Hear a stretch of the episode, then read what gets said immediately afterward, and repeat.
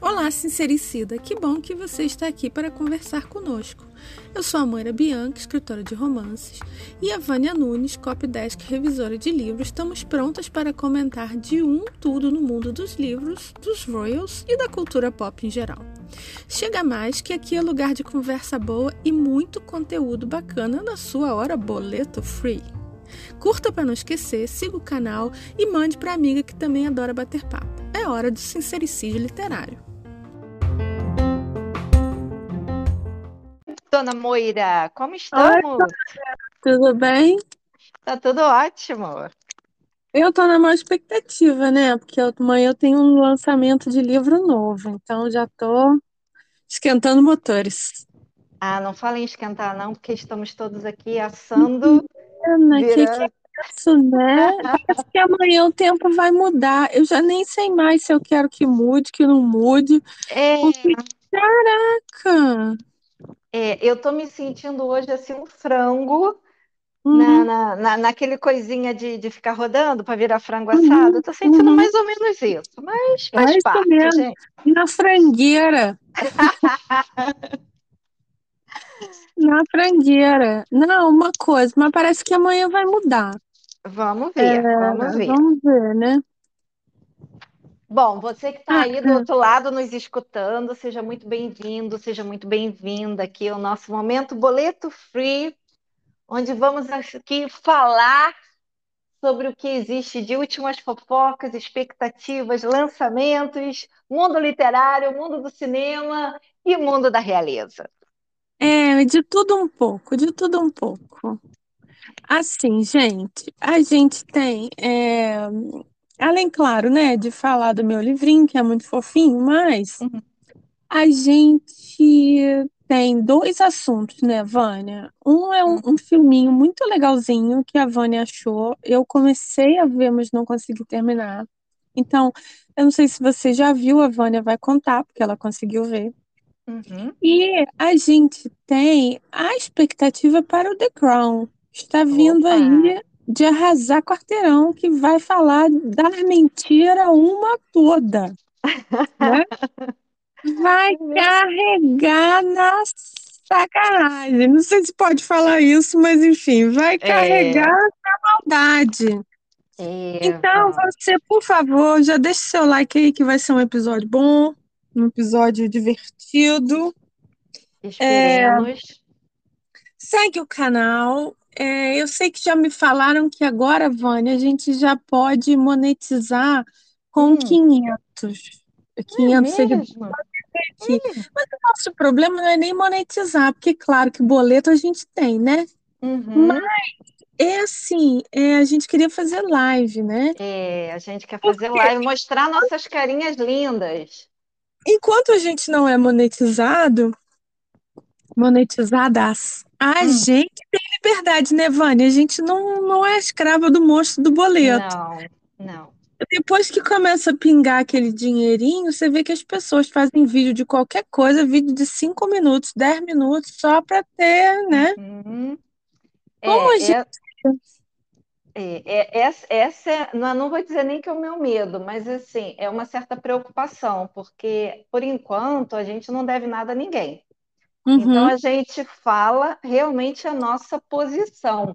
E a gente até ousa não querer falar de determinados assuntos, uhum. porque a gente sabe que a nossa posição vai contra a maré, né, Moira? Uhum. uhum, uhum. Então, então, assim, é, a gente tem total liberdade para falar dos assuntos que a gente quer. E que bom que você que está aí do outro lado na grande maioria está concordando com a gente, e mesmo quando discorda nos comentários, a gente leva de boa, a gente comenta, a gente curte, porque a gente está aqui para ter esse lero assim democrático. É, assim, de boa, é uma troca de, de ideias, né? Porque uhum. assim, Vânia, é, tem assunto que a gente escolhe não falar, né? Assunto que está é. super bombando. Mas hum. como a nossa opinião é uma opinião de contramão, a gente prefere nem falar, né? Mesmo que Exato. seja do mundo literário e tal. Então, para a gente continua, tá? A gente continua. Todos os outros os outros passos de monetizar a gente já conseguiu. Uhum. É, mas a gente continua tendo que ter mil seguidores. Mas o nosso problema não é nem esse. Uhum. Nosso problema é poder fazer live, né? Com é, vídeo. Exatamente, porque assim, a gente já percebeu que quando a gente mostra a nossa carinha suada, vocês gostam, né? E principalmente das minhas caras e bocas, porque eu seguro a língua, mas não seguro a cara. Então, é. então é, ajudem a... a gente a, a, a, é. conseguir esse bando de gente aí para participar aqui do nosso fã-clube, né? Do nosso clube da Luluzinha, do Bolinha, tudo Sim, junto, porque aqui a é. gente não tem preconceito com bolinhas, com poais, com quadriculado, a gente gosta de tudo aqui. Segue a gente. Aqui, olha, a minha bolsa, porque eu postei a bolsa, vocês pediram, eu postei. A minha bolsa não foi esperada em Mega, tá? Eu fiquei hum. pau da vida, até falei disso no, no Instagram. Ela assim, zoada, que, que né, me copiou minha vontade de ter uma bolsa Goiás, tá? Eu, eu é. economizei dinheiro muito tempo para conseguir comprar. Não, o pior, assim, e é comprei que eu da cor mais barata, né? É, eu acompanhei assim essa saga porque quando apareceu a bolsa na mão de Mega, a, a Moira já tinha comprado, ela só estava esperando chegar a, a, entrega, né? Então, assim, infelizmente a Rainha da Treta mostrou primeiro e aí ficou parecendo que a Moira copiou ela, mas não foi, tá, não, gente? Não foi. Não, por favor, não. Inclusive, vou te falar, Vânia fez pouco caso, mas isso é um saco. É um saco, gente, é um saco chique. Eu vou pegar, pelo amor. Mas é aquela coisa, né? Tem muita bolsa aí chiquetérrima, dessas grandes marcas, Chanel, Hermès, não sei o quê, que também, se tu for olhar, gente, é um pedacinho, é uma caixinha que mal cabe o celular e, e, e, a, e a, identidade. Entendeu? É, é, é, típica bolsa de festa. Lembra daquelas bolsas de festa uhum. que tinha o, o, a alça de corrente? Todo mundo já teve uma dessa, né? Nem que seja ah, uma de camelô, sim, né? Ah, sim. Aquela bolsa não cabia porra nenhuma, gente. Mal cabia o batom, né? Então, assim, é. assim, tem muita gente que paga muita grana só para ter uma bolsa dessas de marca cara e a bolsa não cabe à vida. Então, assim, só mais o saco da moira que cabe tudo é. ali dentro. É, você sabe que eu já tinha jurado para mim mesma que eu não ia mais comprar uma, um saco desse assim, uma tote, né? Hum. Essa bolsona. Uhum. Porque uhum. o problema de bolsona é que você coloca a pia da cozinha ali dentro, Ô, né? menina, ah, e depois pode ser perde. que eu precise do terceiro batom, pá. É. Pode ser que não sei o quê, pá, pá. Daqui a pouco você tá com você tá torta porque o negócio tá tão pesado. É verdade. Mas a, uma Goiás é igual uma, uma Neverfull da Louis Vuitton. Hum. Que eu também economizei muita raça de ano para comprar uma. Porque é não, olha só, sem sacanagem, é uma coisa clássica. Quer dizer, a minha Louis Vuitton tem muito tempo. Hum. E se eu tirar do armário e usar, ela tá parecendo nova se eu for comprar uma bolsa hum. da loja aqui perto da minha casa, do shopping perto da minha casa, ela não dura. Eu tenho uma não. bolsa linda verde. Uhum. De uma marca que eu não vou falar aqui. A bolsa é uhum. é linda, ela é tipo, tipo saco. Ela é uhum. verde por fora azul, e vermelha por dentro. Uma coisa linda de morrer. Menina, uhum. com dois meses a alça quebrou. Eita. O cor da alça quebrou. Essa pode usar, porque fica é. parecendo velha, né? Parece que você é. não, tem, não tem cuidado, é uma pessoa desleixada, assim, ah, é chato. Bom, né? bom meninas, então olha só. É chato. Vocês já sentiram que a dona Moira tem fetiche por bolsas. Então, eu quando tenho, vocês forem em algum evento, tipo a Bienal, que a Moira estiver lá e quiser dar um presente, já sabe, dá uma bolsa. Você sabe que eu sou aquela, aquela louca que tá assim, estou precisando de um esmalte, mas se você comprar cinco, você ganha uma bolsinha, então eu compro cinco. Cada eu um com seu fetiche, tá certo? É, eu sou, eu tenho mania de bolsa, tenho. Ah, eu não, é. eu sou do tipo que uso a mesma bolsa até estragar. Ah, meu Deus, até não. Até arrebentar, até começar Olha, a você nem trocava celular, foi só quando o celular trocou de você que você trocou de aparelho. Exatamente, eu também fico com o celular até morrer. Então, assim, sinto também, é outra coisa que eu só compro quando o que eu estou usando começa a partir, entendeu? Que o buraquinho começa a rasgar sabe? Uhum. Eu tenho essas coisas. Obviamente que eu também tenho meus fetiches, mas isso vamos deixar para um outro episódio, né, gente? Um ah, fetiche sim. de cada vez. É. Vamos lá. Olha, antes da gente entrar no primeiro assunto, Moira, tem dois uhum. assuntos uhum. que eu quero muito rapidamente falar. É pedir eu... like, pedir para seguir e pedir para compartilhar. Isso, isso, isso você já falou muito bem, mas olha só, vamos para dois eventos que ocorreram assim do final de semana para cá que a gente não tem como deixar de falar. O primeiro foi a triste notícia da morte do Chandler, ah, do Friends. Meu Deus. Né? 54 anos, tá? Não importa se ele se ele era depressivo e estava viciado em remédio, se ele tomou droga, se ele tomou muita bebida, se ele estava todo inchado. Cara, ele era o Chandler. É, é o melhor personagem, eu acho. É, pois é. Pra mim então, era. Então, assim, é, na verdade, eu, eu, eu gosto de todos. É, obviamente que um ou outro episódio tem um personagem que estava mais chato, né? Uhum. A Rachel teve sua fase chata, a Mônica teve uhum. sua fase chata, uh, o Ross teve sua fase chata mas os seis eram maravilhosos juntos, entendeu? É, os seis eram importantes. Por isso que no final os seis ganhavam um milhão de dólares por episódio. Porque a série é. era os seis. Então, uhum. assim, triste, muito triste. A gente ainda não sabe direito o que, que aconteceu, porque a autópsia preliminar não conseguiu descobrir realmente o que, que houve com ele quando foi achado lá na banheira. Então, a gente vai esperar a, a autópsia mais aprofundada, mais triste, uhum. que, que ele tenha encontrado a paz dele, né? É, pois é, muito, muito triste. Hoje, eu estava até vendo o, o, Popcorn Planet falando uhum. é, de uma, um comunicado que os outros cinco uhum. soltaram juntos. É legal, porque depois que termina uma série, nem sempre os atores ficam amigáveis, né? Uhum. E a gente tá vendo aí essa treta toda do do uh, That 70 Show, né? Uhum. É, mas o, ele tava falando isso e, e depois eu vi a Megan Kelly é, é entrevistando um sujeito lá, um colaborador dela, um senhor e tal, falando: ah, não me interesso nada por celebridade, que se dane, mas por algum motivo na minha vida me apareceu o livro dele, do. Matthew Perry, né? Uhum. E aí eu tava, comecei a ouvir o audiobook. Hum.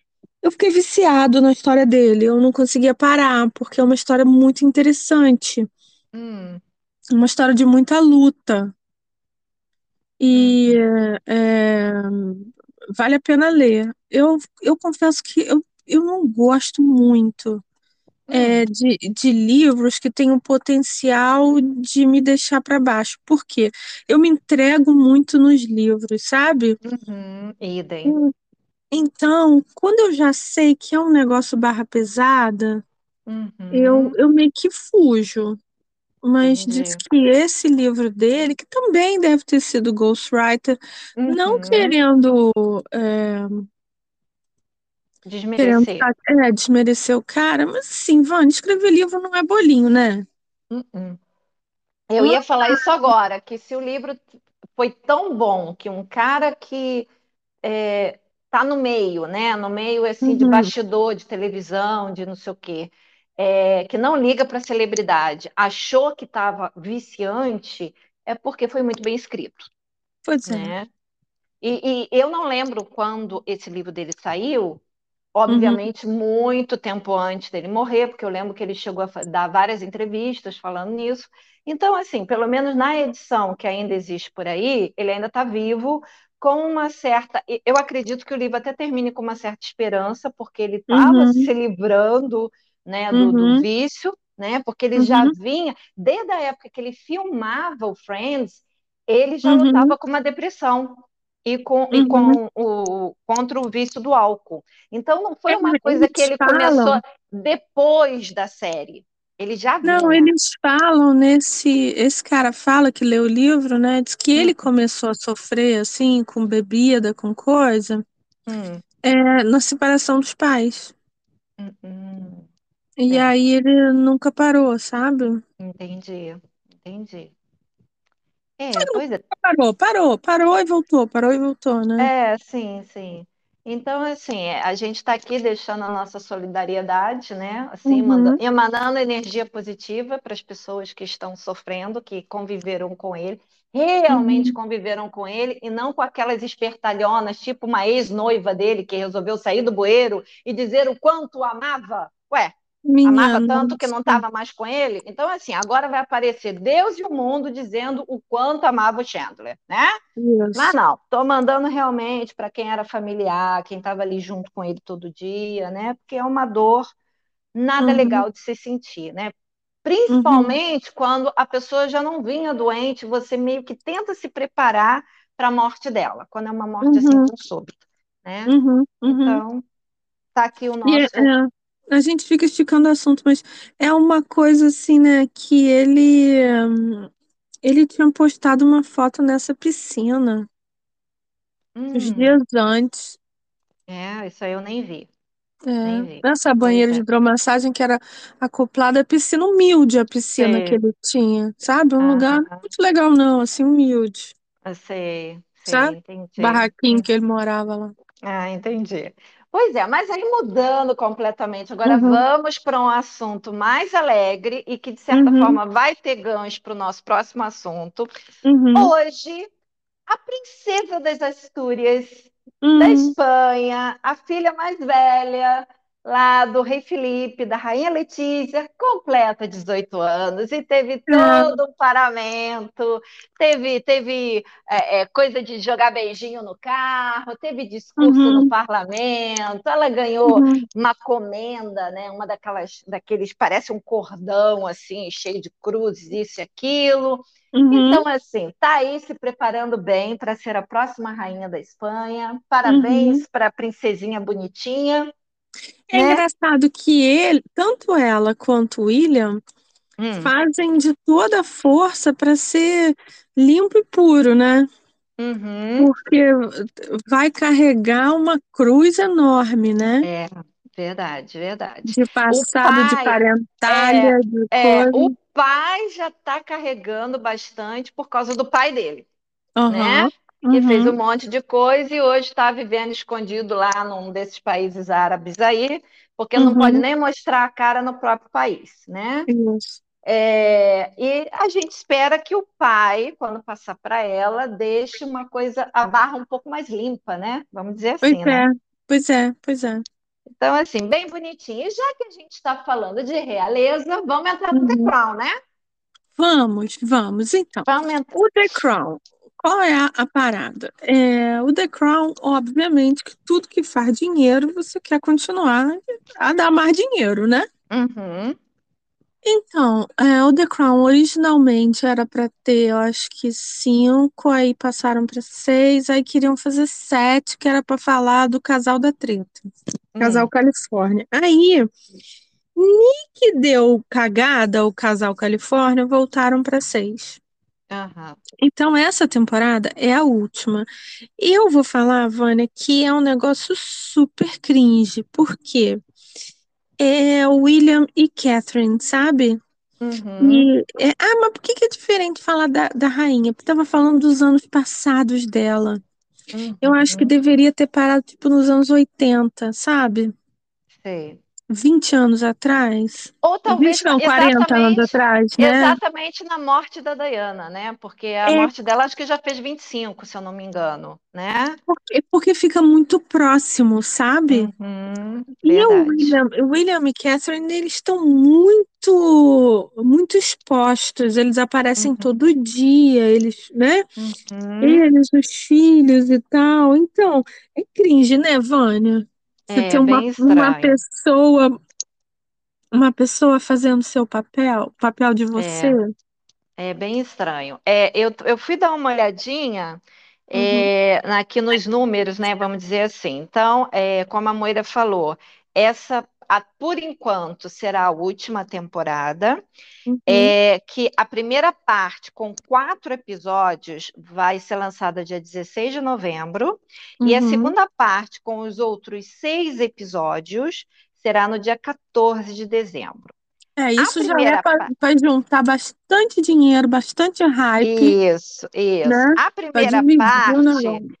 Que são esses quatro episódios, será focado no relacionamento da Diana com o Dodge e, Hum. obviamente, a viagem deles para Paris e o acidente que matou os dois, né? Uhum. A segunda parte começa com o período de Tony Blair como primeiro-ministro, o Uhum. casamento de Charles e Camila e o namoro e provável, acho que o provável casamento de William e, e Kate. E aí para por aí, né? Que aí é, é o início dos anos 2000, né? Aham. É, então, assim, a gente está na expectativa, é, já que, de certa forma, boa parte dessa história a gente realmente acompanhou nos tabloides e até já nas redes sociais, é, a expectativa que, pelo menos, eu tô é qual vai ser o futuque que os roteiristas vão dar com relação à morte de Diana. Então, eu já li que ela volta como fantasma. Ai, meu Deus do Ai, céu. meu Deus do céu, puta que Não- me pariu. Você me desculpa aí, mas precisa de um palavrão isso, gente, gente. Eu acho isso tão bizarro, tão bizarro, não tem como. Então, eu, eu não, não sei informar se é só a voz dela Hum, falando com. Charlie. Não, com a rainha. Ai, meu Deus, piorou. Piorou. É, Porque se pelo menos fosse com Charlie, a gente podia alegar que era consciência pesada. E aí ele se É. sentia perseguido pelo fantasma da ex. Ia ser até engraçado, entendeu? Ele dentro do castelo correndo da voz assim, me deixa em paz, me deixa em paz. Não, tadinha, senão vão alegar que ela estava louca. Pois é, assim. É, é assim, Vânia. Por que que não deixa essa coitada dessa mulher morrer, cara? É, não deixa ela Essa descansar, mulher, caraca, essa mulher é imorrível. É, difícil mesmo. Muito difícil. Muito difícil. Essa parte aí eu acho muito esdrúxula, então eu já sei que eu vou dar umas boas gargalhadas. Mas assim, a gente sabe que ao longo desses cinco, cinco, as cinco temporadas, ahn, como eles fizeram questão, né, principalmente nessa última quinta, de dizer no início que esse é um- uma obra de ficção, né? Porque Uhum. nas quatro primeiras, ou principalmente nas duas primeiras, que focava na rainha mais jovem, é, ficou assim, a linha entre a realidade e a, a, a, a- a imaginação do que deve ter acontecido por trás das portas do palácio ficou muito fina, muito tênue. Então, confundiu a nossa cabeça de que aquilo era verdade absoluta. Então, Vânia, quem não viveu é, como nós, a gente não viveu aqueles anos e a, a Claire Foy é um- uma atriz muito bonitinha, né? Uhum, sim. Muito competente, eu achei. É, eu não conhecia ela antes. Uhum. E então você fica meio que apaixonada pela rainha. E foi um negócio feito assim de, de encomenda, porque para limpar, passar pano para Elizabeth, que Verdade. ninguém aguentava ela. Mas aí veio a Claire Foy muito bonitinha, Uhum. e aí pá, Elizabeth morreu sendo a querida, a vovó, fofó, Uhum. a fofó, né? Uhum. Mas ela até, até antes do The Crown ela não era. Não, não Ela era, era bem- principalmente É bem pelo. véia, rica, É. Exatamente. Né? É, e principalmente no evento da morte da Diana, que deu pano para manga.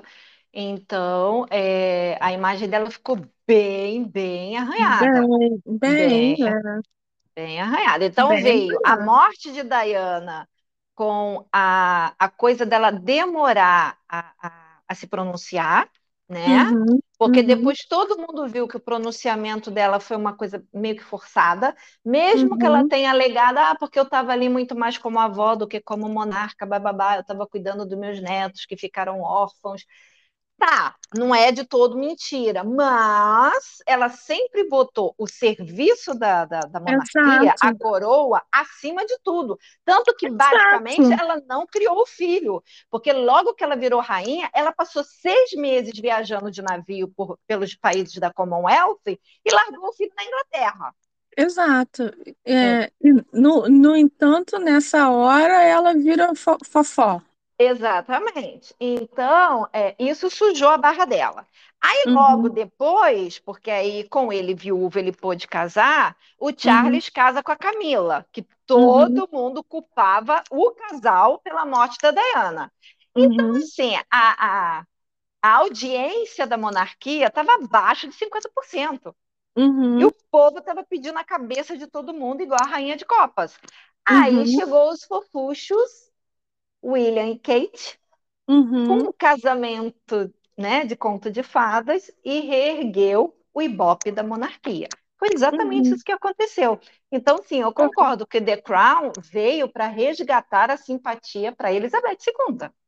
E aí, se, né? E foi muito bem feito isso, foi. porque deu super certo. Deu, né? humanizou totalmente ela. É, inclusive, eu conheço gente que assiste o primeiro episódio de todos em looping. Toda Nossa, vez que tá assim, agoniada da vida, vai lá e assiste o primeiro episódio. Assiste tanto que já sabe de cor as falas. jura? Jura? Juro. Não, eu sei que tem gente que cada vez que vai começar uma nova temporada, a pessoa faz maratona de todas as temporadas anteriores. Isso eu sei que tem, mas o looping eu não sabia. nós. Eita, nós, não. Não. A gente, a gente ficou aqui na, na maior pilha domingo para ver o, o Gilded Age, que começou domingo, né? Mas a É. gente eh, ligou, a te- ligou no, no canal, no Hum, HBO, muito cedo, e só sai tipo 8 da noite. Aí eu até achei hum. bom, porque eu, eu desacostumei desse negócio de ver um por semana. Eu gosto de sentar e ver tudo. Uhum. Ah, o HBO não, não liberou tudo? Que nem da Não, outra ele vez? libera, não, ele libera um por semana. Ah, então eu vou esperar terminar tudo, É, Moira. Eu, não, é, aí porque de... dá uma agonia, né? Você dá, tem que dá. esperar. Parece Não, que nem hora que a gente tá esperando pra ver quem matou o Death Reutemann. É, Não. exatamente. Então vamos esperar terminar. Quando liberar tudo, a gente combina de vez e faz um episódio sobre isso, porque Isso, com sim. Ah, certeza com faremos. certeza. Vai, e vai ser maravilhoso, tenho certeza. Vai, vai, com certeza. Bom, então é Ah. isso, gente. Essa é a nossa Hum. expectativa, ou pelo menos a minha, tá? É. Porque eu, eu Então, não espero você, muito. você espera que vai ser bom ou que vai ser chatão? Olha, o quinto foi muito chato, então Foi. eu, eu não espero que seja muito melhor do que o quinto. Tem que rebolar. Até porque, principalmente da segunda parte, a gente acompanhou avidamente, Uhum, né? A uhum. coisa de Kate William. E eu tenho um ranço eterno por Camila, né? É. Então, eu, eu sentar para ver aquele casal. Ai, eu te amo. Ai, você é meu tampax. Ai, ai, não, gente, É. olha, vou ter que ver com o balde do lado para não vomitar, né? Então, vamos combinar, porque assim, se eles tentarem, é, que pode ser que, que, que seja isso, humanizar também o romance Charles e Camila, Tá claro que vão, mim. ela é, ela é rainha agora. Você acha Ah, que vão é, fazer um negócio contra ela? Pois é, que é, é um título que eu me recuso a chamá-la, né? Eu vou, eu vou continuar chamando de consorte, porque é exatamente isso, ela deu muita sorte, né? Ela Então, é. consorte, ela é, Ainda né? sorte. Ela, ela né, roeu o osso por muito tempo até chegar no Oh, filé mignon. ela roeu tanto que ela foi tirando todas as outras competições dela, porque olha só, gente, Charlie não tinha só ela como amante, tá? Você vê, né, menino, o que que não faz o dinheiro na vida do homem, né? Exatamente. Então, Porque, assim, caramba, hein? Putz, grilo. É, e ele nunca foi bonito, vamos combinar, então, né? Nunca então... foi. O Andrew, o Andrew sempre foi bonito, é. né? Eu Agora, acho de Charlie... uma graça quando alguém, quando alguém faz uns posts assim, olha que homão, que classe. Fica, caraca, que Pra quem? que pra é Charlie? É. É, ué. Que é... que é isso? Não, não, não. Homão é o, é o, é o rei Felipe. O, aquilo é, é homão. Aquilo é homão. Entendeu? Aquilo o é homão. também. Oh, o Tilt não é nem é. bonito, né? Ele é não, assim, bonito é de rosto. É o conjunto da obra. Ele é e aquele ele... negócio mão da porra, assim, né? Exato. Aquela... Exatamente. Isso aí. Então, assim, não, ele nunca foi bonito, ele era magro demais, sempre teve orelha de abano, sempre, sempre teve cara de assustado, não. Sempre foi mimimi. Esse negócio de gente mimimi, mas homem mimimi, bicho, uhum. isso tem zero sex appeal, pelo menos para mim. Total, total, total, é verdade. Então, assim, é, a gente vai falar só isso porque é em cima da expectativa. Vamos ver o que, uhum. que vai acontecer, se realmente vai ter, se eles vão apontar o roteirista, né? Vai meio que tentar apontar um culpado de quem matou Diana. Uhum. e essas outras coisas assim, entrelinhas que a gente pega ao longo do, dos episódios, vamos ver como é que vai ser, né? Como é que Será? vão tentar limpar a barra de Camila. Caraca, que escândalo vai ser isso. Né? E, bom, eu continuo achando, sinceramente, isso é uma coisa que a gente já falou nos episódios lá atrás, muito antes do, do, do, do, do treteiro lá até casar. Eu Uhum. acho muito difícil que dentro daqueles castelos, com aquele bando de empregados que sempre tem um escutando atrás da porta, alguém não tenha escutado quem matou Diana e contado para os filhos. Eu acho muito difícil, tá? A grande questão é, não pode passar adiante, porque cabeças vão rolar. É, é Entendeu? muito doido isso. Eu acho. Então, é, é um segredo que talvez a gente nunca saiba, ou talvez a gente só saiba daqui não sei quantas gerações, quando qualquer pessoa que possa ser implicada já bateu as botas. É, é, a, é, a, é a sua mesma teoria da barriga, né? Exatamente. Exatamente. Entendeu? Talvez assim, não seja nem quando George for rei, talvez quando for o filho do George. É. Entendeu? Porque aí já garantiu que o pai morreu, que o avô morreu, que todo mundo morreu. Então aí vai ficar naquela de vamos abrir os arquivos do palácio. E aí virão essas grandes novidades. A gente também não vai estar mais aqui, mas de repente a gente É. vai estar lá na outra dimensão, fazendo um tete a tete com eles pessoalmente, né? E gravando nosso Você podcast no sabe, céu. é, vocês, vocês sabem que a gente tem assim um, um, um- todo, todo episódio a gente tem um esquema de roteiro Uhum. só de tópicos, né? E aí você vê, Vânia falou isso, e é exatamente o negócio que a Jane Austen colocou numa carta para a irmã Cassandra, dizendo assim: Ah, eu tenho uma grata notícia para te dar que nós ganhamos mais um sobrinho. Hum. Agora, vamos só rezar para que quando ele tem idade de ser enforcado, a gente já esteja velha demais para se importar. As cartas dessa mulher eram maravilhosas, gente. Eu tenho o que você acabou de falar. Não é, porque assim, e, e essa mania que eles têm de, antes de morrer, obviamente, eles deixam lá uma carta que só pode ser aberta depois de 100 anos, É, mas é uma né? maldição. Não é? Ó, o, o, o, o, Philip deixou uma carta que tem que abrir daqui, sei lá, 70, 100 anos. A rainha Elizabeth deixou uma, se eu não me engano, para alguém da Austrália, não foi? O presidente Ai, da é. Austrália, o primeiro-ministro da Austrália. Mas assim, daqui a 100 anos. Então, assim, o cara que está atualmente lá no poder na Austrália não vai ser o que vai abrir. Ele foi o que recebeu a carta, mas vai ser o sucessor dele que vai ler essa carta.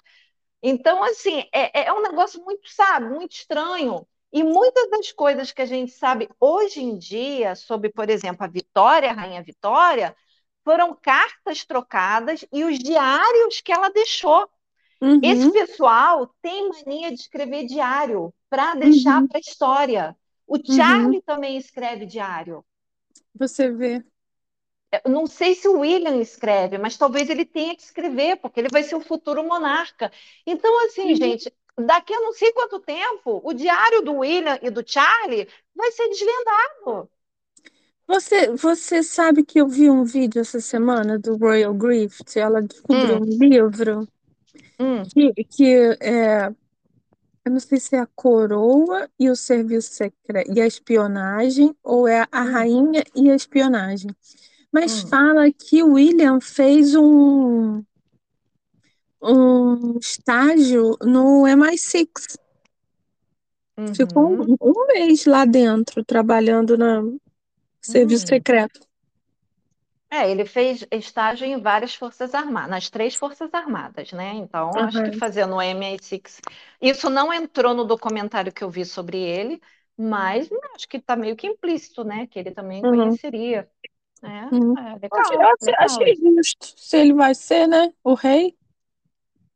É, é bem. Então, assim, eu acho que ainda vai ter muita coisa para para ser desvendada, mas talvez não seja realmente na nossa geração, vai ser daqui duas gerações à frente, porque é muita sujeira debaixo desse tapete, é muita, muita. coisa. E muita. eles não podem é, deixar rabo, porque, por exemplo, a gente já está malhando Charles pela, entre aspas, fraqueza dele pelas ações dele em relação ao filho, né? E uhum. a gente meio que sim está julgando ele à distância pela, pela aparência que está deixando. Então, assim, daqui a, a, um, sei lá, 100 anos, a gente vai entender por que, que ele fez determinadas coisas que ele estava de mãos atadas. Pois é. Entendeu? Não é só porque ele é pai e está preocupado com o filho. Ele, como monarca, ele tem rabo preso com um monte de outras coisas. É, tem que ter, né? Porque é muita responsabilidade. Então, então talvez o menos pior é deixar o filho fazer essas loucuras, porque pelo menos todo mundo taxa o filho de maluco. Entendeu? Uhum. Então, assim, a gente, a gente gosta aqui, a gente tem assunto para gravar podcast, mas se a gente se, entrar no mar da, da, dos segredos, cara, é para se afogar, porque ali só tem piranha.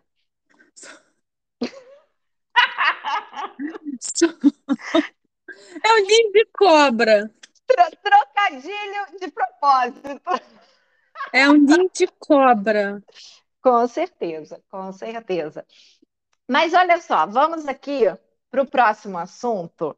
Vamos. Porque esse próximo assunto tem assim um, um, um, pezinho em cima do que você falou aí das cartas da Jane Austen, porque é exatamente em cima do assunto de você trazer é, para um outro idioma, né, uhum. a, histórias, né, uhum. que sejam elas verdadeiras ou sejam ficção. Então, uhum. o filme que a Moira falou lá no início, que eu ia comentar, ele está uhum. disponível uhum. no Prime Amazon, né? Caso uhum. você tenha e não tenha uhum. visto ainda. O nome do livro se chama O Livro do Amor. Uhum. O nome do e filme? O nome do é filme. Não, é, o nome do filme. É, é um filme de 2022, nem é desse ano, mas ele só foi né, liberado esse ano aqui na, na plataforma brasileira. E o ator principal, que é o Sam Claflin, uhum. é, ele é um ator assim bem conhecido. Eu fui dar uma futucada para ver os filmes que ele já participou, né? Então, ele assim, fez gente, aquele é, eu antes de você, eu depois é, de você, como, como eu era, exato, como eu era antes de você de 2016. É, ele fez o, o, o Hunger Games. Ele fez os Jogos Vorazes. Ele e fez... fez o Daisy and the Six. Exatamente, 2023, que está disponível na Amazon. Mas ele também fez o Enola Holmes, ele é um dos uhum, irmãos dela. É aquele irmão feio. Inclusive, botaram ele feio no, livro, no filme. Botaram ele uhum. meio dentuço, né? Porque meio que para fazer o contraponto do Henry Cavill, lindo, maravilhoso, que não tem como competir com ele, Uhum. Aí botaram um cara lá todo, todo austero, todo reclamão e não sei o quê, mas é ele debaixo daquela cartola, tá, gente? É uhum. o Sam. Aí tem também um filme chamado Simplesmente Acontece, com hum. ele e a, fi, e a Lily alguma coisa? É, Collins. É, a filha do, uh, do Phil Collins, né? O cara lá do Genesis. Isso. E, e assim, então assim, eu não lembrava que ele tinha feito tantos filmes assim, tão famosos. Eu lembrava do Daisy e lembrava do Como Eu Era Antes de Você, né? Uhum. Mas então vamos lá. O filme se passa, é, é, se trata de um autor chamado Henry Copper, que levou cinco anos para escrever um livro chamado O Coração Sensível.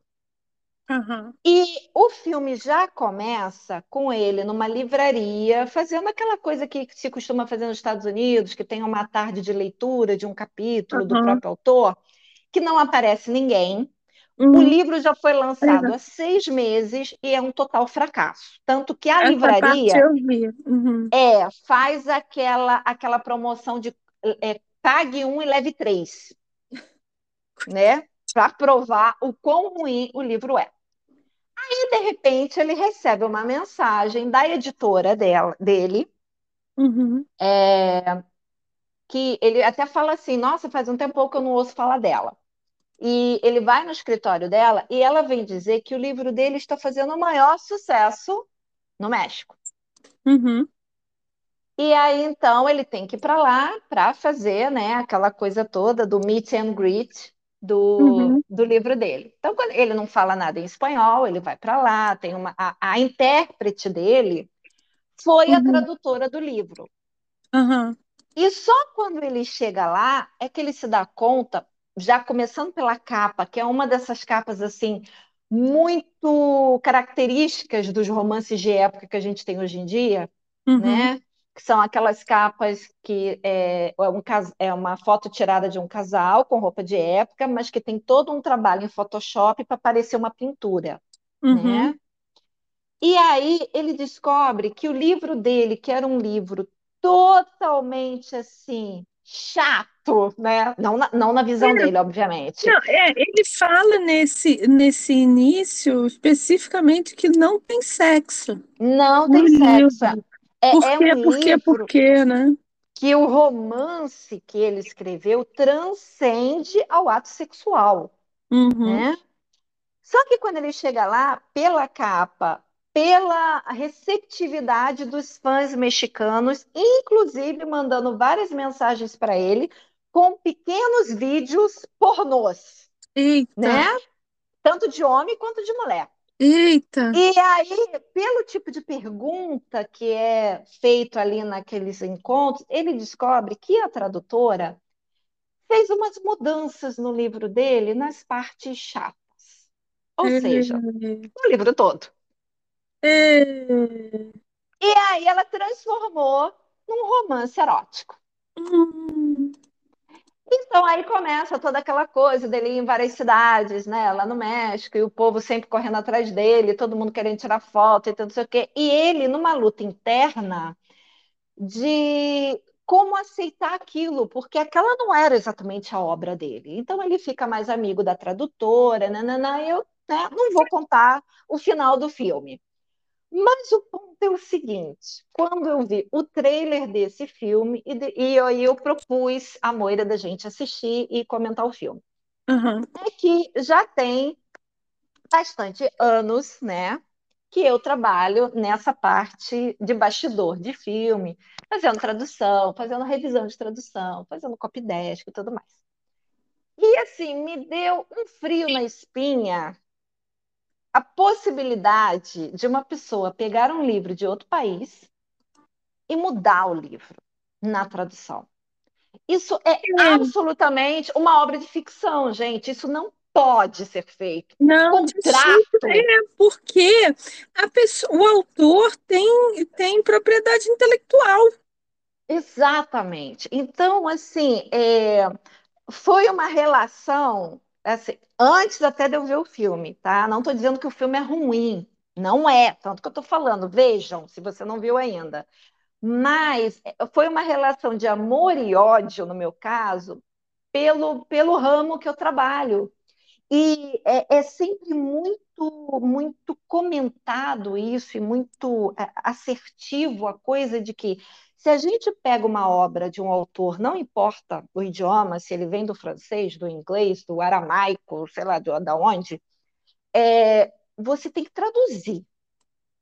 E o máximo que você faz é adaptar uns termos que no, no seu idioma se torne mais fácil para o leitor entender. Você Sim. não vai fazer uma tradução ao pé da letra, até porque, no caso do inglês, quando a gente traduz para o português, tem muitas expressões idiomáticas ou muitas piadas no livro que só funcionam em inglês.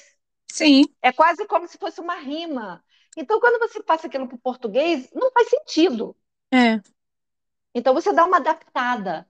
Mas uhum. você, de repente, muda. Ah, não, não gostei que o cara terminou com essa mocinha, eu quero que ele termine com a outra. Oi? Entendeu? É. Ou, né? Ou então até fazer isso. Nossa, esse livro não tem sexo, não tem um beijo. Eu vou colocar uma cena de sexo aqui para dar uma pimentada. Oi?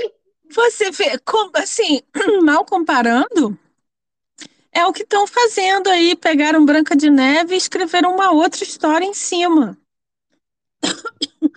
É, você pega carona naquilo e cria um, um, uma coisa completamente diferente. Ah, olha, Moira, é, eu não sei, sabe? Eu fiquei assustada, sabe por quê? Hum. Porque mexeu num nervo. E, e, e, o negócio é esse, não foi nem no calo, é no nervo, para te lembrar, você que está me escutando, para lembrar que é uma puta dor de dente. Se você já teve dor de dente na vida, tu sabe o que eu estou falando. Mexeu num nervo, sabe por quê? Porque eu já peguei vários livros de autoras famosas lá de fora hum. que eram uma merda. E a vontade que dá é de mexer. Né? eu juro, principalmente quando você pega uma autora que, é, que tem uma certa fama lá fora e que você pegou, tipo, o primeiro livro dela, que ela uhum. escreveu. Então, obviamente, que aquela não é a obra-prima da autora. É, é, é uhum. é, eu, eu, trabalho com autores internacionais que, como é, eu vou revisando, traduzindo o livro dela, eu vou vendo o desenvolvimento da escrita dela. Uhum. Entendeu? Então, se eu comparar o livro 10 com o livro 1, óbvio que o livro 10 está muito melhor. Então, quando eu peguei aquele livro 1, meu Deus do céu! Eu ficava assim, deixa eu parar, deixa eu tomar uma água. Nossa, que cena horrível. Nossa, isso aqui podia ter sido melhor explorado. Não sei o quê. Mas, cara, eu não posso mudar a história da mulher. Não. Ainda mais porque é uma história que fez a mulher famosa, né? Exatamente isso que eu ia falar. Se foi aquele livro escrito daquele jeito que fez a mulher ficar famosa e talvez até rica, hum.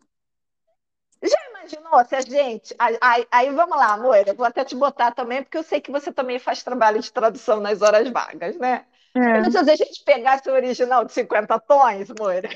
Ai, eu tive a infelicidade de ler. Mas olha só, é, é, o livro fez sucesso, o filme fez Exato. sucesso. Exato. Mas nem por isso ele é perfeito, gente.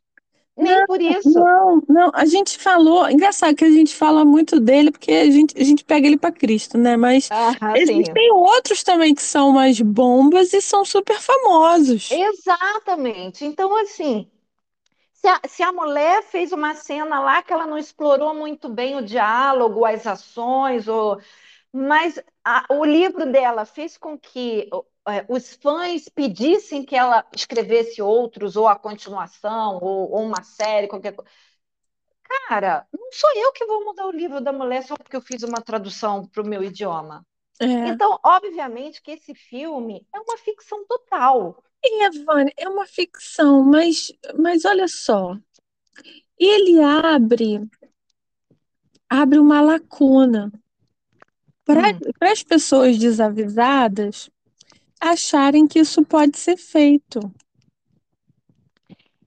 É, é um perigo porque o que acontece no nosso meio literário é que o trabalho de tradutor virou uma coisa sem a devida importância, tá? E eu vou explicar. Talvez eu não esteja explicando muito bem, mas assim, as pessoas começaram a achar que só porque elas têm um cursinho de inglês, elas são tradutoras. Uhum, uhum. Ah, porque eu consigo ler livro em inglês, então eu consigo traduzir. Não, uhum. não. Porque a linguagem literária não é a mesma linguagem do dia a dia de se quando você vai numa lanchonete pedir um hambúrguer com batata frita. Uhum.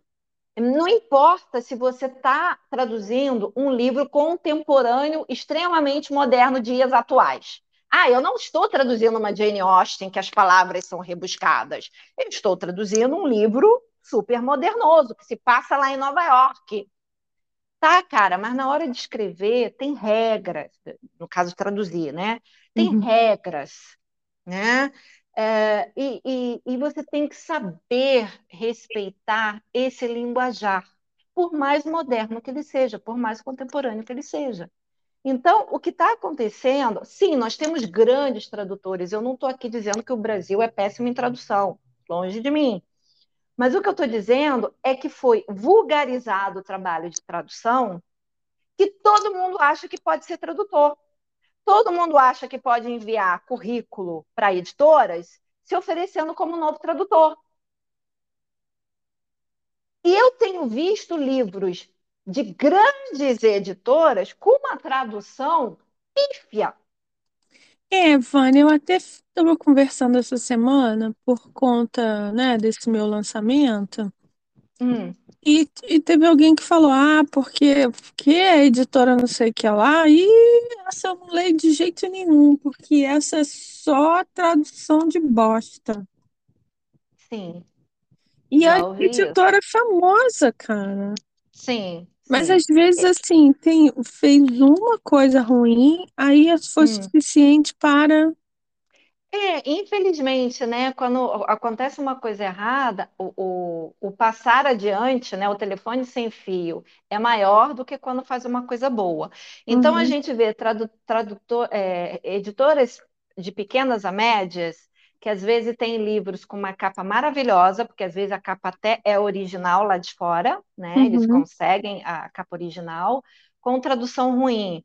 No caso de editoras grandes, obviamente não são todas as obras, porque eles têm uma quantidade maior de tradutores, mas uhum. tem tradução é, mal feita, mal pesquisada, principalmente quando é romance de época. É, a pesquisa, vou te falar, pesquisa é fundamental, cara. Entendeu? A pessoa usa um linguajar que não é o correto. Às vezes é um linguajar moderno para um livro de 1800 e bolinha né? Hum. É, então, é, assim, tem até um exemplo bem interessante, que eu não vou citar aqui títulos, né, nem, nem editoras, mas assim, é, digamos, você está traduzindo um livro da Jane Austen, vamos usar a Jane Austen porque é a nossa queridinha, né? Uhum. E aí você está traduzindo Orgulho e Preconceito e tem uma cena lá que é a Alice com Darcy. Uhum. Os dois, né? Darcy disse, Lizzie disse, bereré. Aí, de repente, tem uma fala lá que no meio dessa cena tá assim, disse Wickham. Uhum. Aí você para, uepa, mas a cena tá Lizzie e Darcy. Então você vê que foi um ato falho da autora. Uhum. A mulher já morreu. O livro já até virou um clássico. Então, quando você traduz, que mantém o nome do Wickham, você bota uma nota a pé da página. Sim. Né? Uhum. O nome aqui foi trocado, pararei, parará, porque assim, acabou, a mulher morreu em 200 anos. Uhum. Mas quando a autora está viva, vivíssima, dando entrevista a, né, torta e direita, e tem um erro grande no livro, que você vê que não foi um erro de tradução, foi um erro de escrita,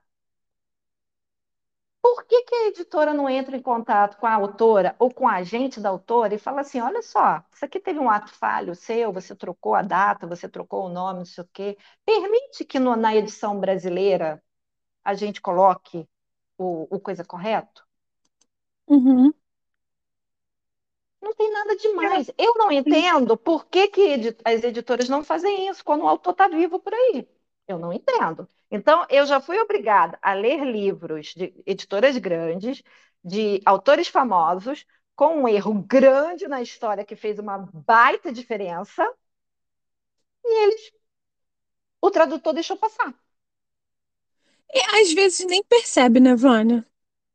Então tem alguma Às coisa vezes, errada. É, tá fazendo uma coisa tão assim mecanicamente. Automática, é. exatamente. É, uma então, coisa tão é comercial é... que nem se envolve com aquela história. Exato. Então, para você ver que isso é o que está errado também. Tudo bem, uhum. você tem um cronograma para entregar o teu livro, eu entendo que geralmente esse cronograma não costuma ser muito apertado, não, tá, gente? Principalmente quando é aquela coisa do mecânico, né? De você fazer a tradução realmente, não aquela coisa de você jogar num aplicativo de tradutor para depois você vir revisando, né? O que é uhum. o que uhum. muita gente tem feito ultimamente.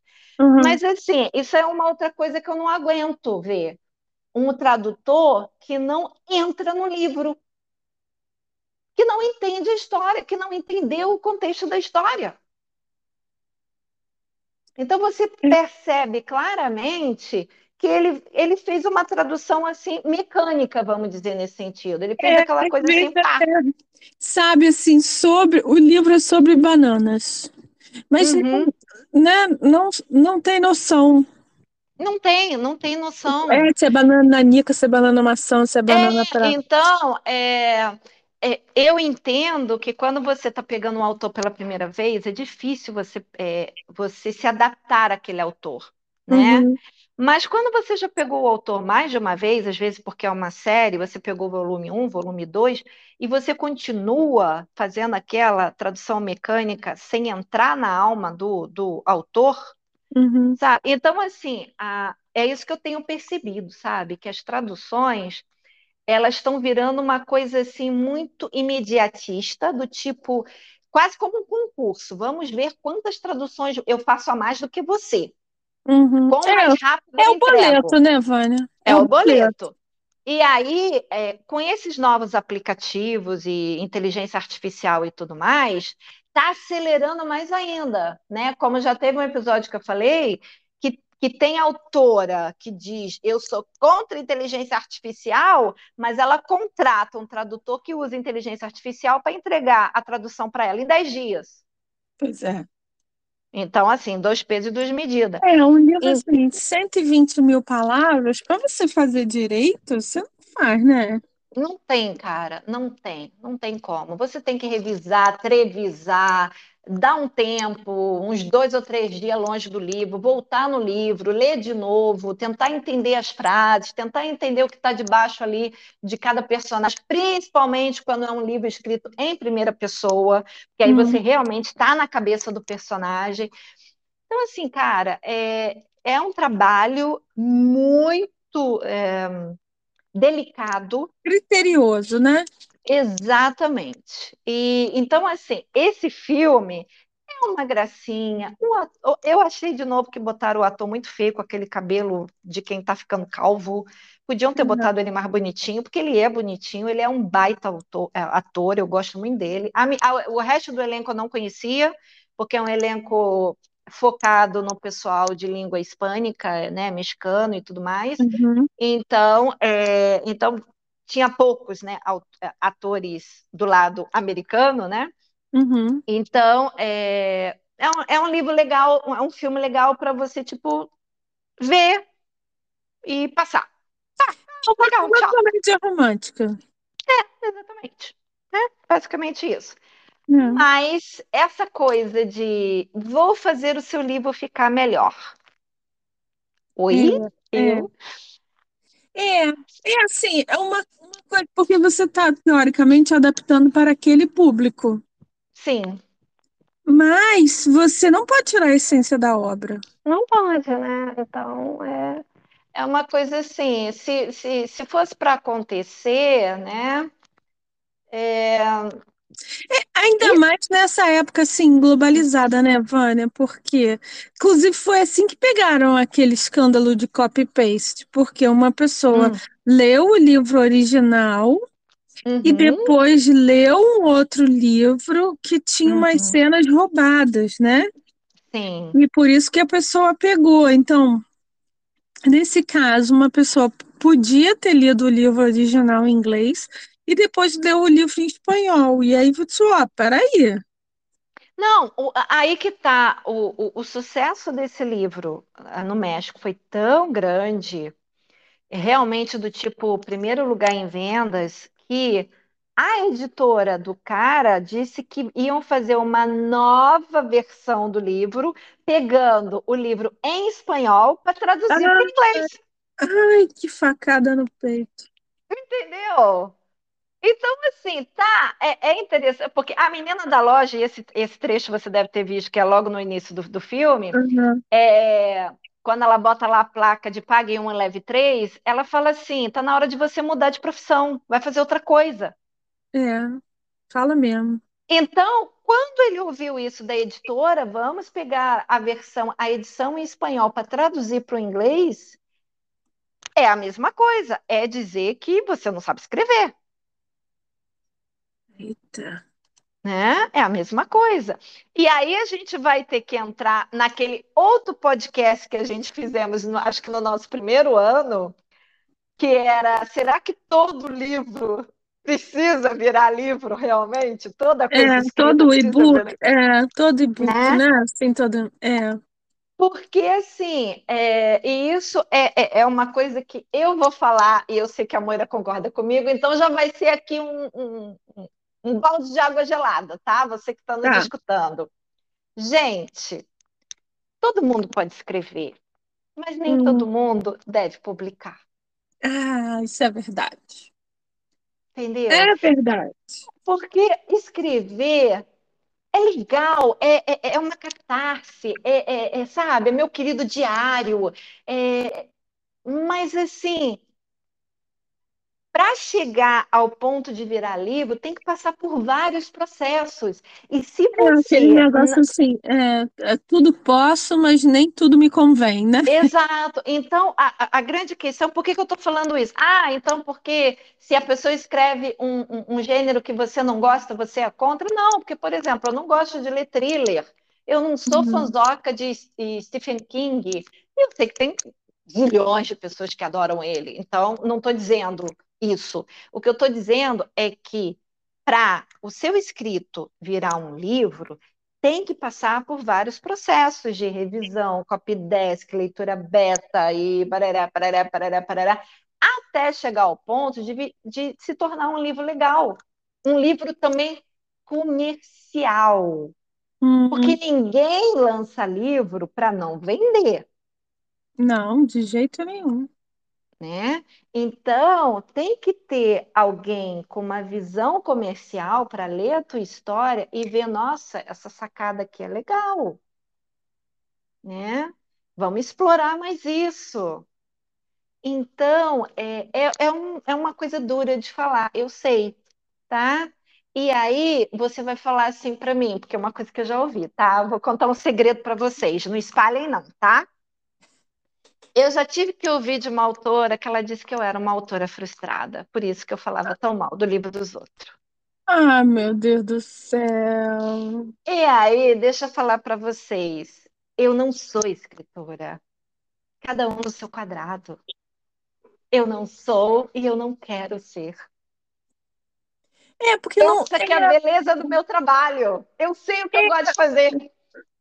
Não é porque você tem que. É, não é porque você escreve que você sabe avaliar o que está escrito. Se você lê, você sabe avaliar. Entendeu?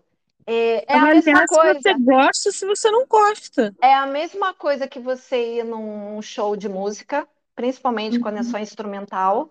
Você uhum. não toca nenhum instrumento, mas você consegue ah. detectar quando a pessoa está sendo desafinada. Claro. Né? Então, assim, gente, eu trabalho com livro bastidor, tá? Bastidores. Eu dou pitaco em capa, eu faço revisão, eu faço copydesk, eu faço tradução, mas eu não quero escrever.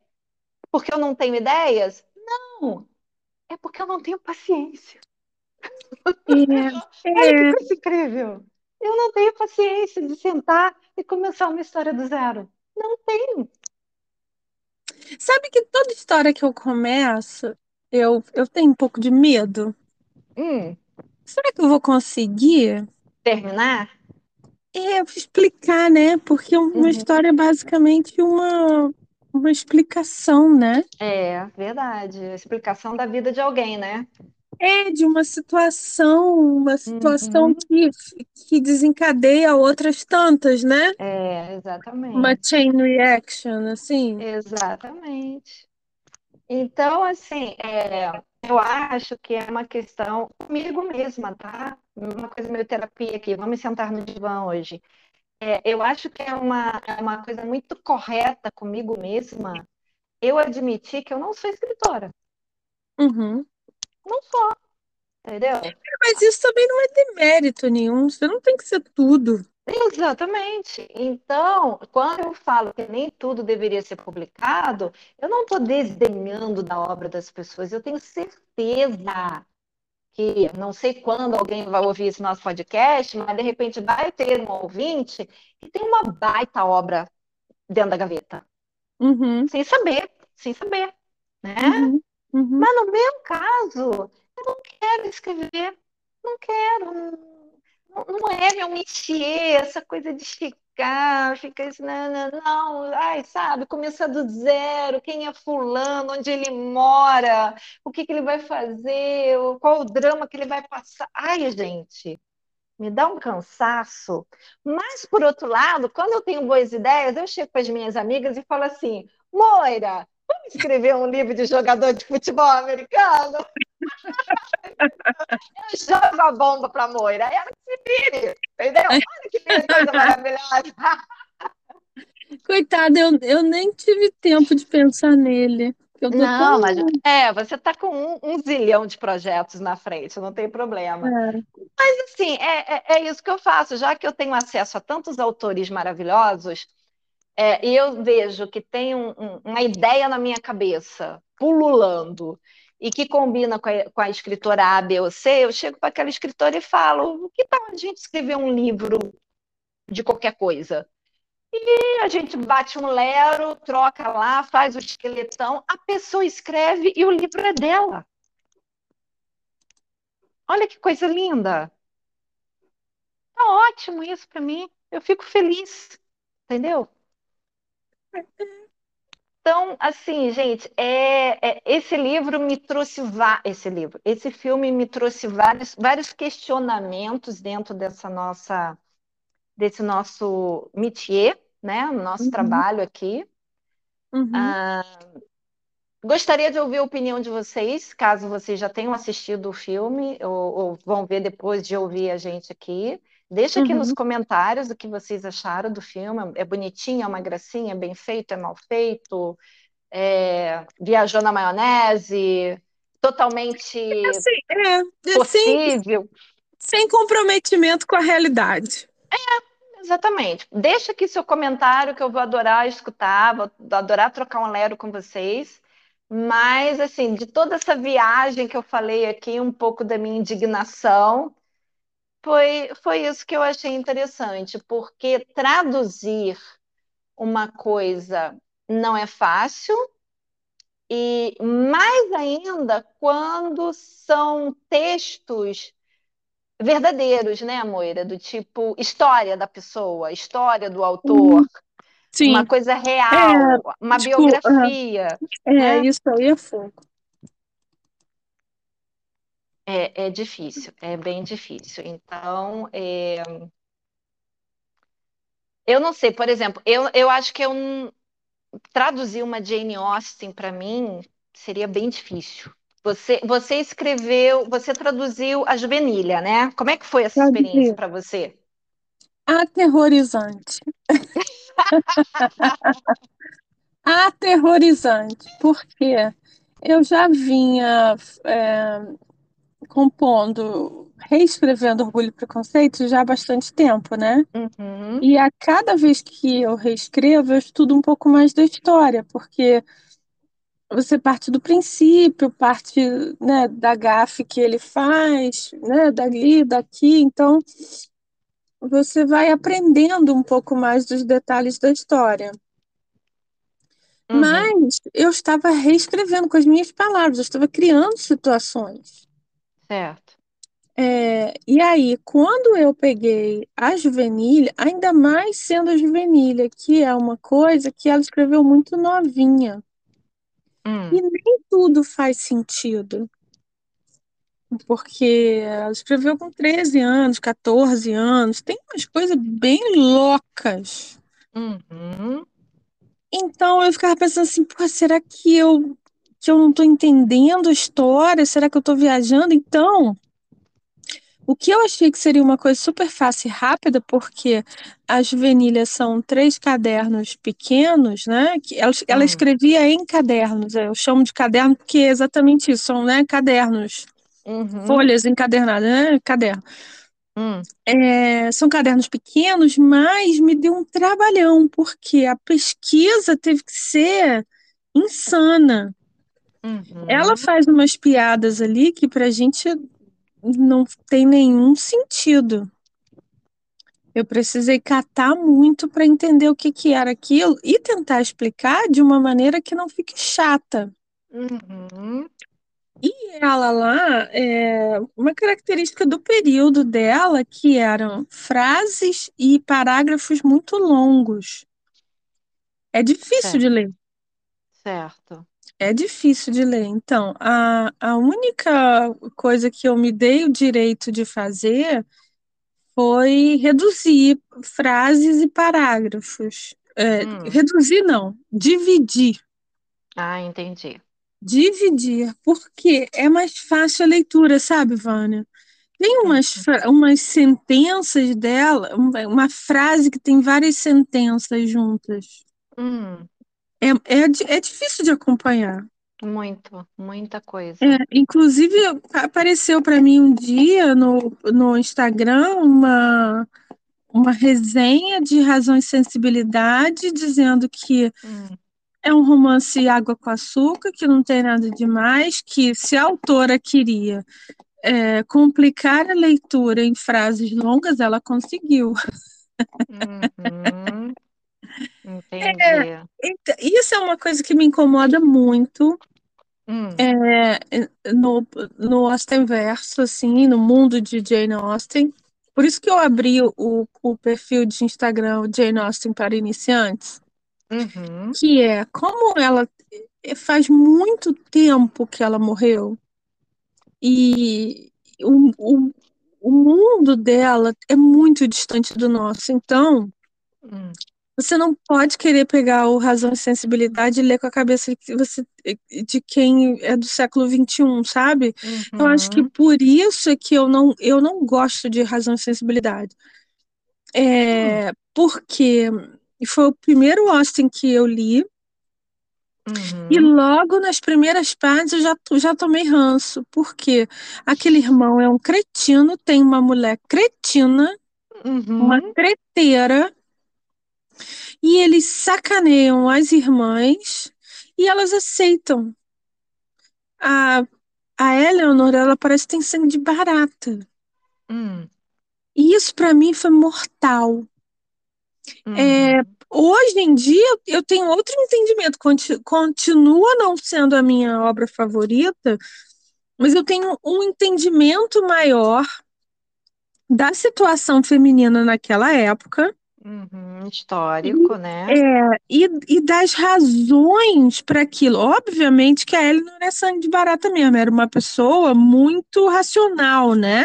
Uhum. Enquanto a, a, irmã era, era louca de pedra, assim, né? Coração na mão, ela era uma pessoa fechada, né? Media certo. muito as consequências de tudo. Mas eu entendo melhor as tramas ali. Por que, que o irmão tinha aquele poder? Por que, que ela não tinha poder de lutar contra aquilo?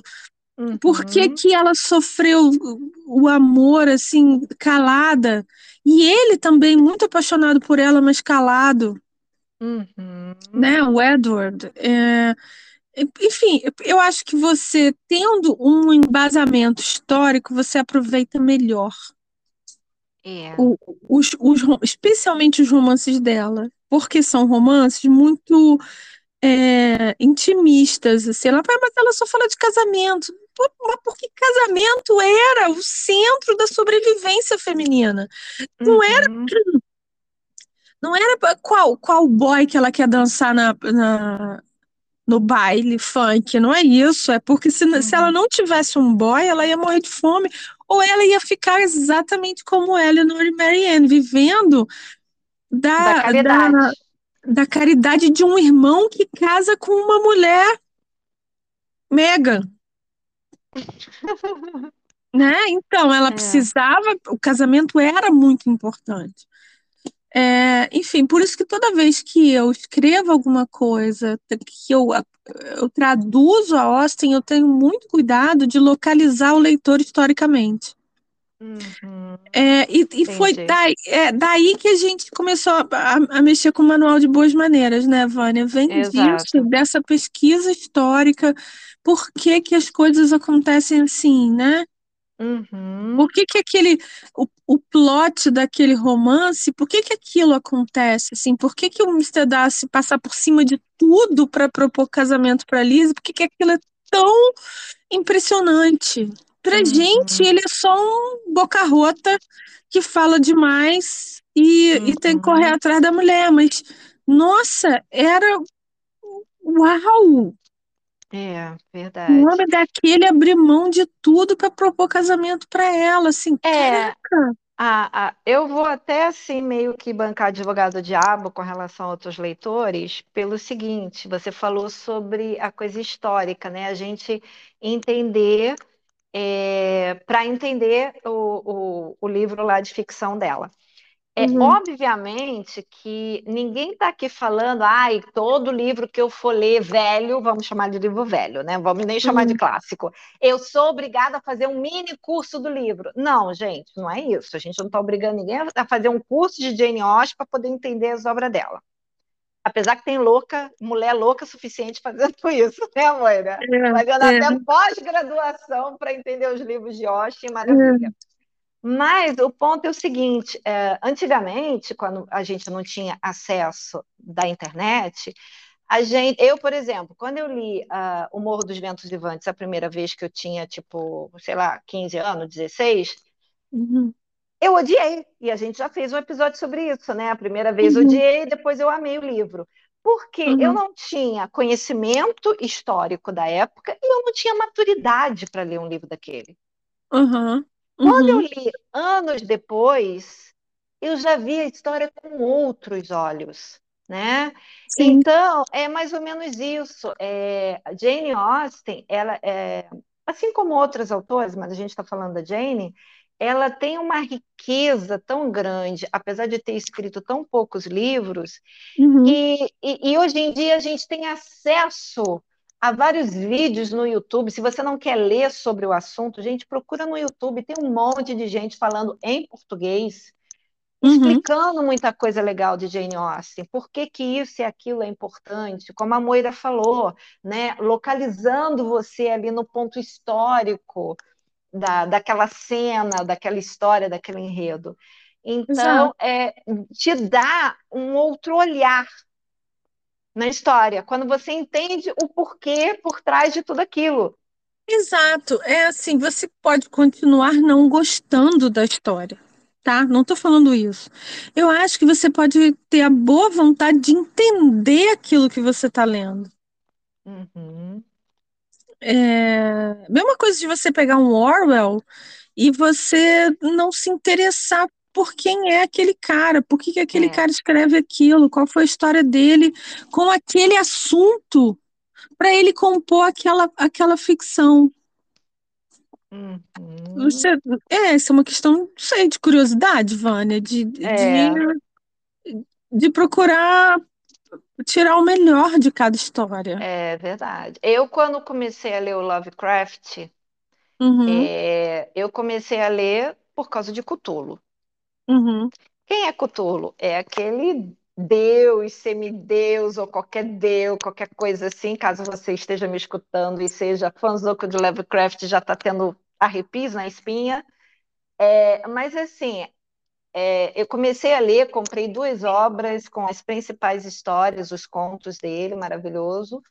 É, mas eu fui principalmente ler a biografia dele.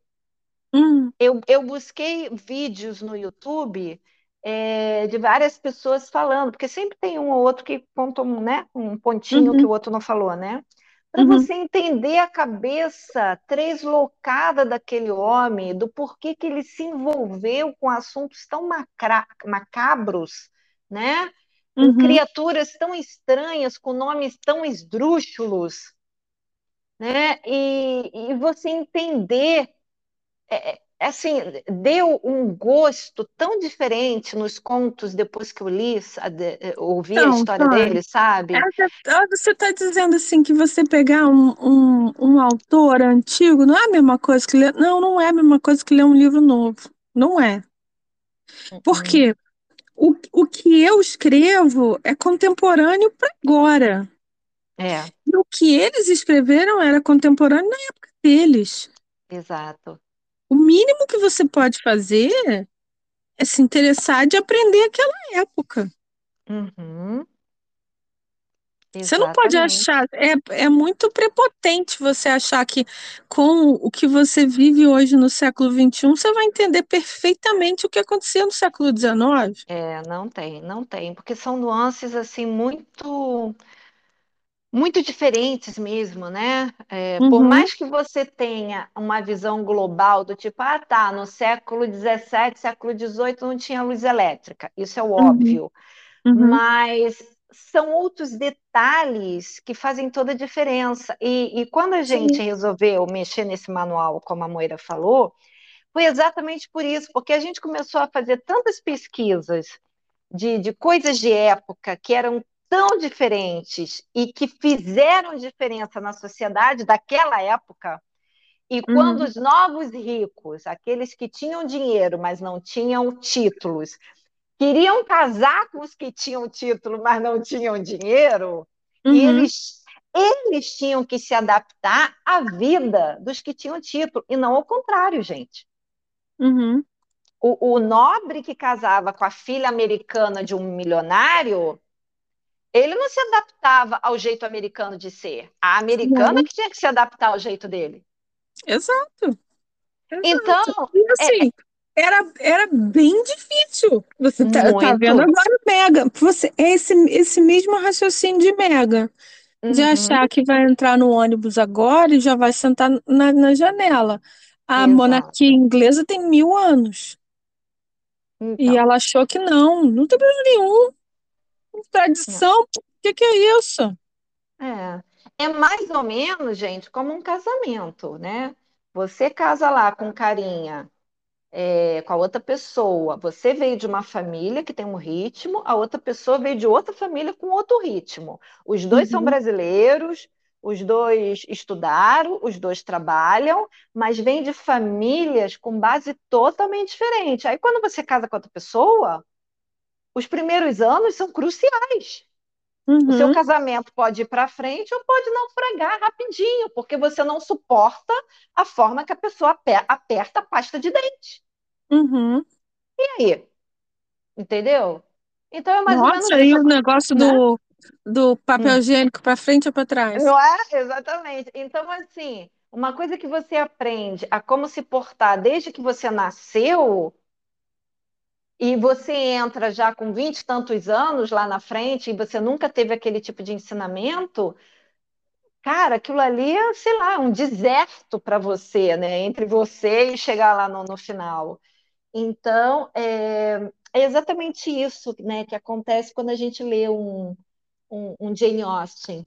Né? Uhum, quando a gente uhum. lê a, a, biografia dela, escrita pelo uhum. sobrinho, ou quando Sim. a gente lê as cartas dela, né? Que obviamente as fofocas que ela fala eram hum. fofocas da época dela, de pessoas é. que a gente não, não conhece. Né? Então, né? foi nesse ponto que eu cheguei, assim. Tava, quando, enquanto eu estava trabalhando na, na Juvenilha, uhum. e a Juvenilha é uma, uma, uma obra feita de obras, né? São vários contos. E tem muitos contos que são epistolares, que são contos escritos em cartas. Certo. que é uma coisa muito interessante. Eu já escrevi um romance com a Lucy Dib, que é Cartas Adora, que é uhum. boa parte dele é em cartas. Depois a gente começou a botar prosa, mas muita coisa em carta. Uhum. E é,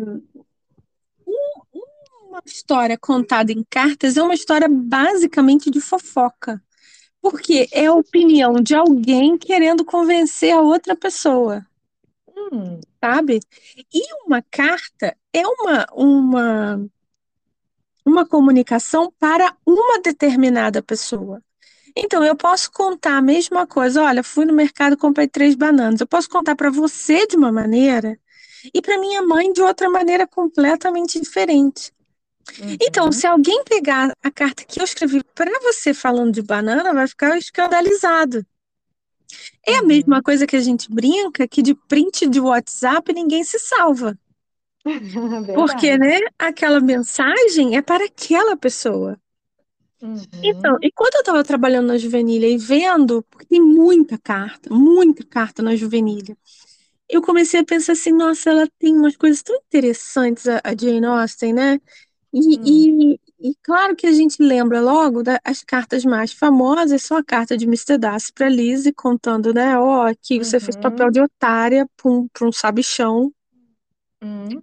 É, e a carta de Wentworth, né, dizendo para Anne que ele não se aguenta mais, não aguenta mais fazer aquela mentirada que ele tá fazendo para botar ciúme nela, ele, ele não aguenta mais, né? Uhum. E é, aí eu pensei, ah, eu, então eu podia compor um, um, livro, assim, de coletânea das cartas dos homens de Austin, dos gentlemen. Uhum. Então eu comecei esse projeto e botei na gaveta, tem mais de um ano.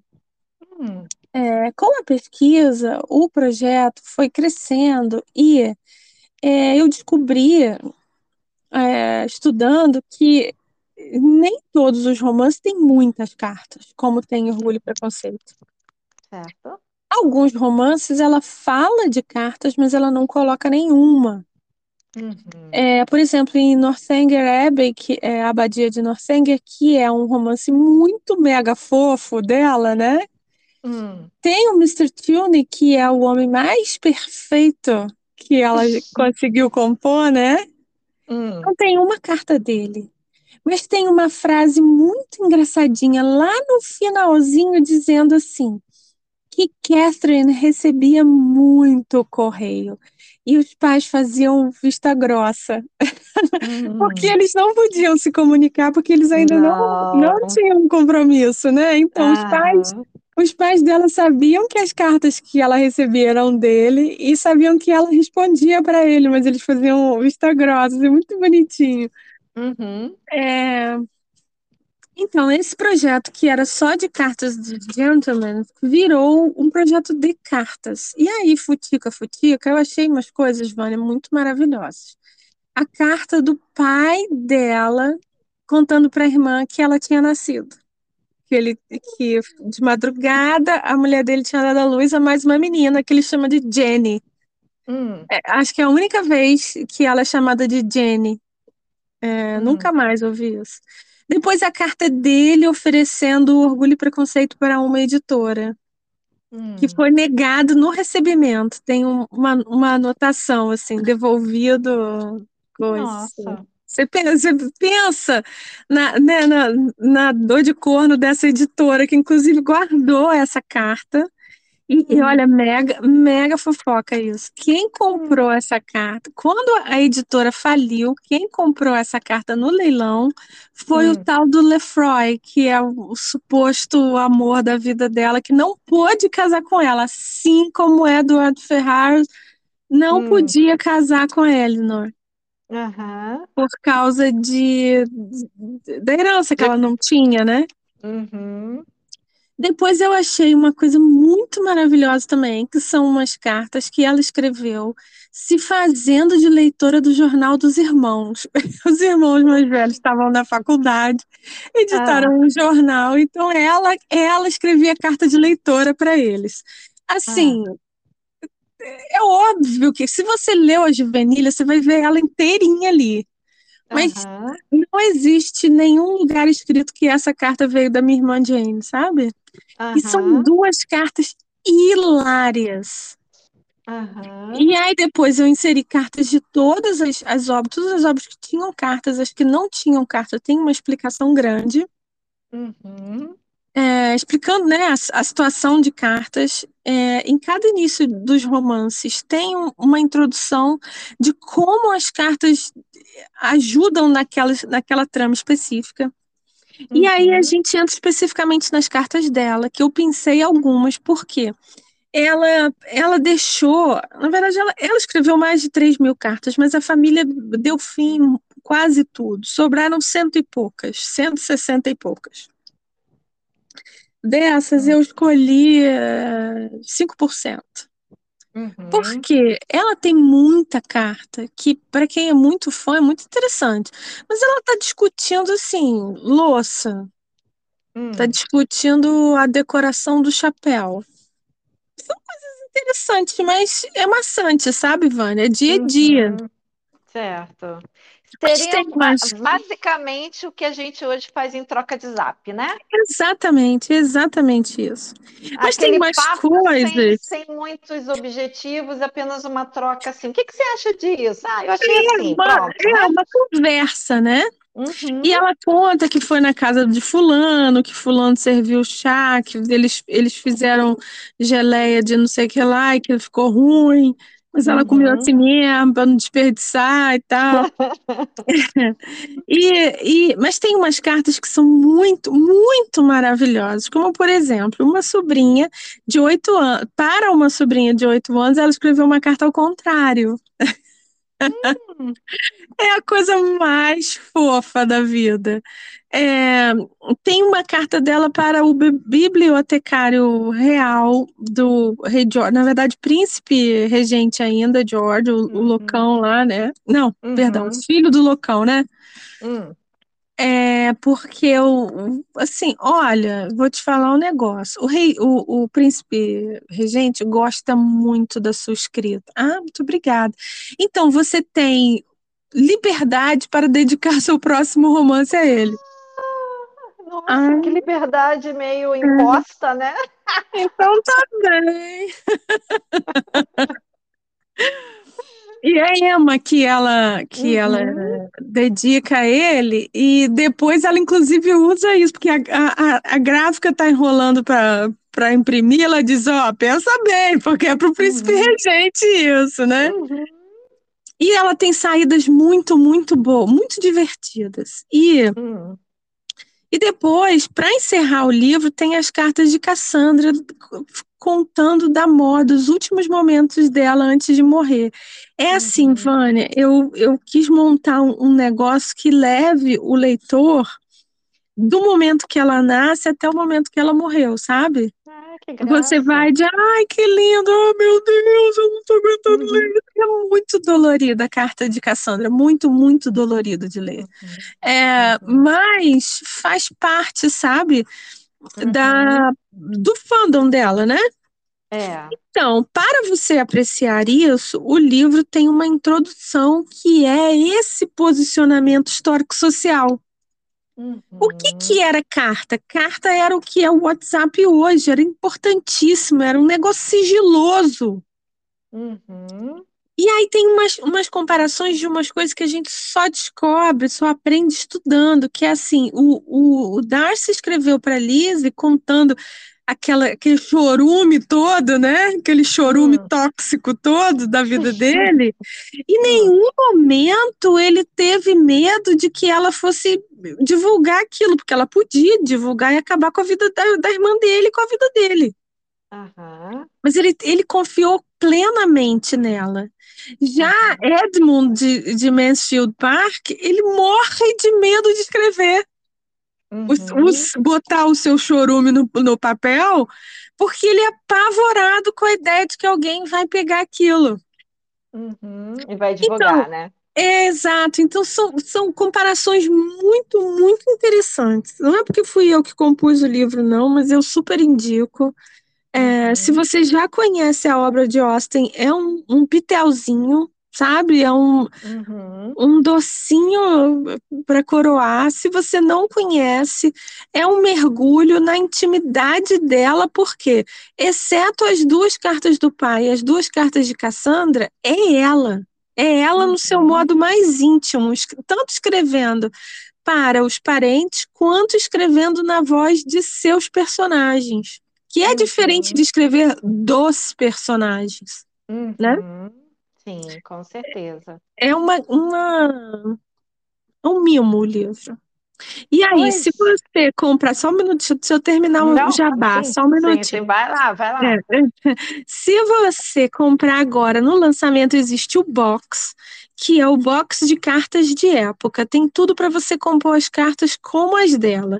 Tem sinete, aquele, aquele carimbo para você usar na cera, e tem a cera para você derreter e fechar suas cartas. Tem papel envelhecido, tem caneta de pena, uma Oi? série de mimos, tem a não, fita é, de.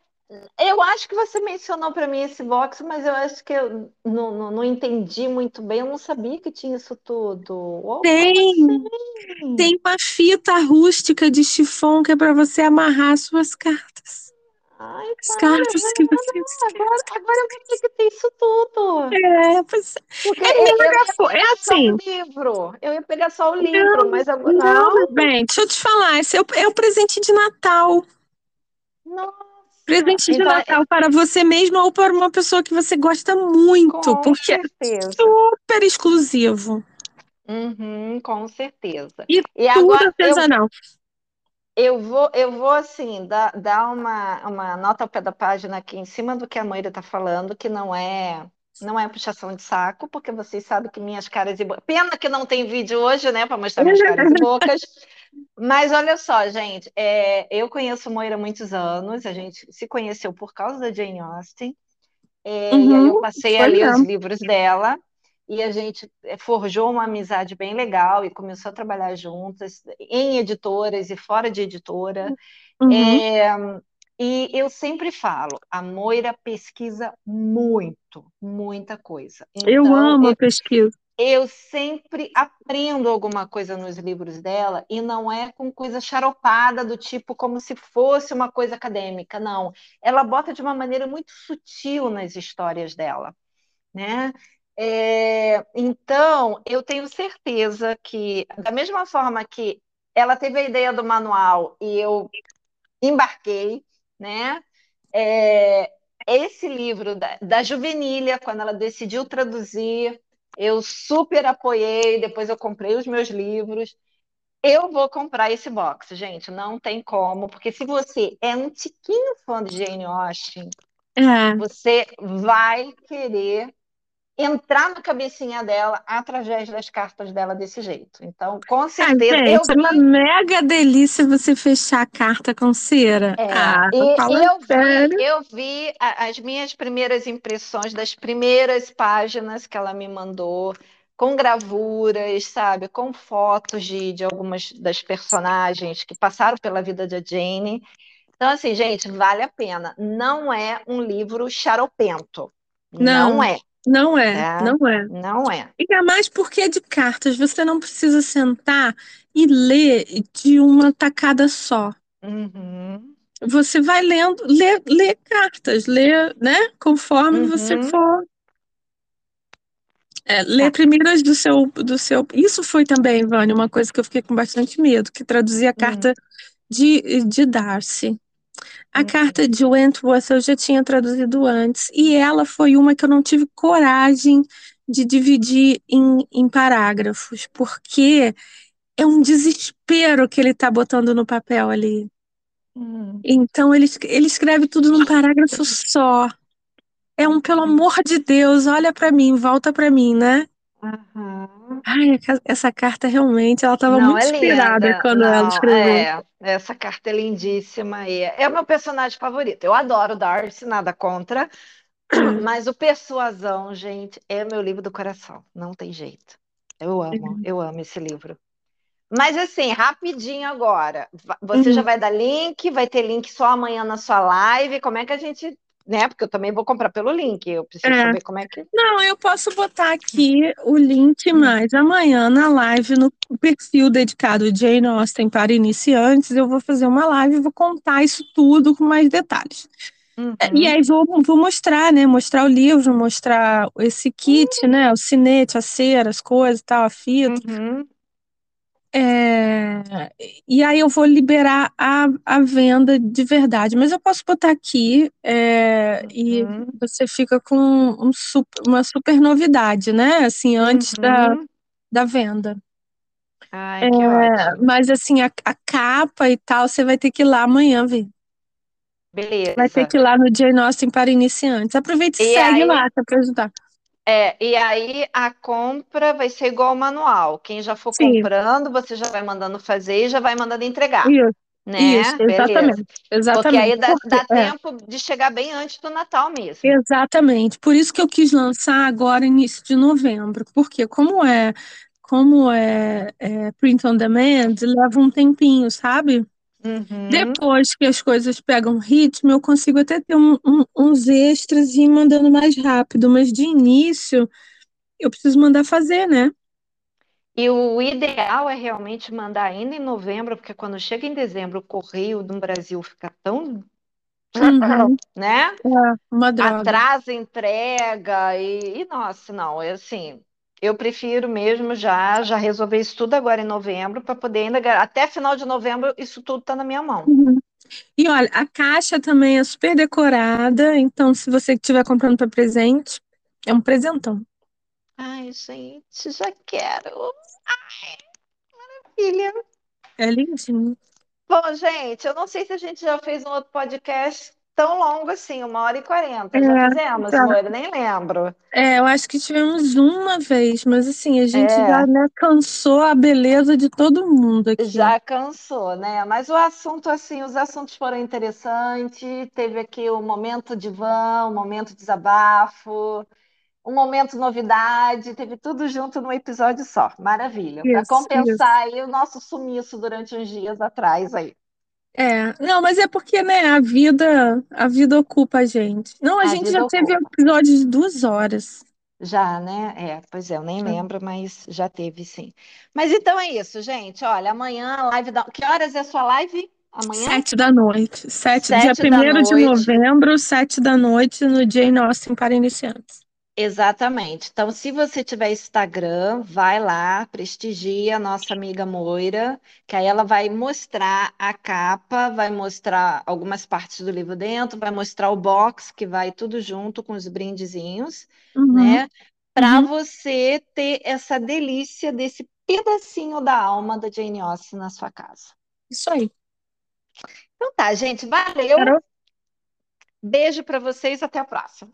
Beijinho, tchau, tchau.